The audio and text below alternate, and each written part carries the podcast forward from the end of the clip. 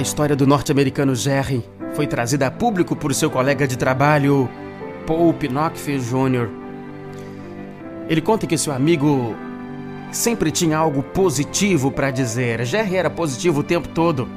Quando alguém perguntava como vai você, Jerry respondia prontamente: Ah, eu vou muito bem. Jerry era um gerente de uma cadeia de restaurantes. Todos os garçons seguiam seu exemplo porque ele era verdadeiramente motivador. O seu lema era: Toda manhã, ao acordar, eu penso em duas escolhas: viver muito bem o dia ou viver mal.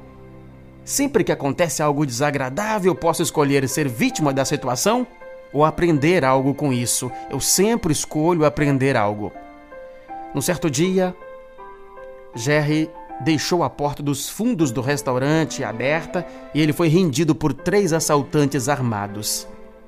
Os assaltantes o levaram para abrir o cofre do restaurante e, tentando abrir o cofre sobre, sob a mira das armas, Jerry ficou nervoso, errou a combinação. Os ladrões entraram em pânico, atiraram nele e fugiram.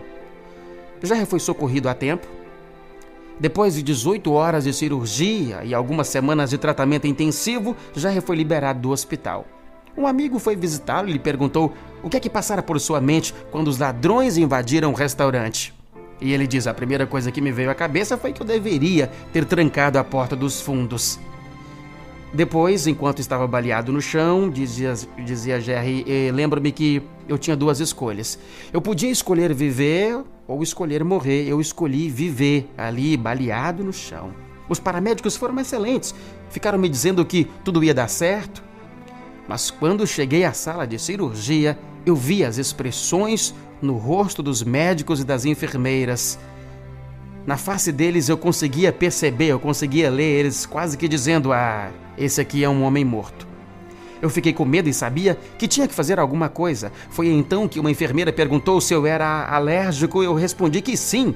Foi a minha resposta imediata. Os médicos e enfermeiras então pararam imediatamente, esperando pela minha complementação então da resposta quando eu disse, eu disse, eu sou alérgico a balas, na verdade.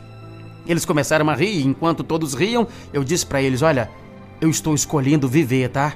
Operem-me como se eu estivesse vivo e não morto.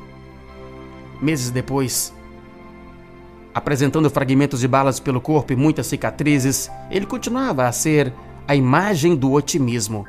Ele sobreviveu graças à habilidade dos médicos, mas também por sua atitude decidida. A vida é a arte de bem escolher. A vida consiste em escolhas. Quando tiramos todos os detalhes e enxugamos a situação, o que sobra são escolhas, decisões a serem tomadas. Podemos escolher como reagir nas situações. Podemos escolher estar felizes ou ficar triste, calmos ou nervosos. Podemos escolher como as pessoas irão ou não afetar o nosso dia, o nosso humor, a nossa disposição. Em resumo, a escolha é sempre nossa. Podemos mergulhar em reclamações ou apontar o lado positivo da vida e viver melhor. A melhor escolha é a de viver em plenitude, viver por, por completo, aproveitando as lições para crescer. Top Gospel.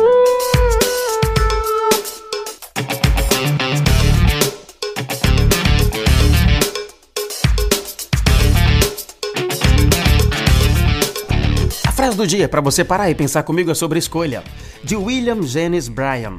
William Jennings Bryan, nascido em 1860, ele foi um político americano, concorreu três vezes à presidência dos Estados Unidos da América. E sobre escolha, William Jennings Bryan teria dito: Destino não é uma questão de sorte, mas uma questão de escolha não é uma coisa que se espera, mas que se busca. Top Gospel.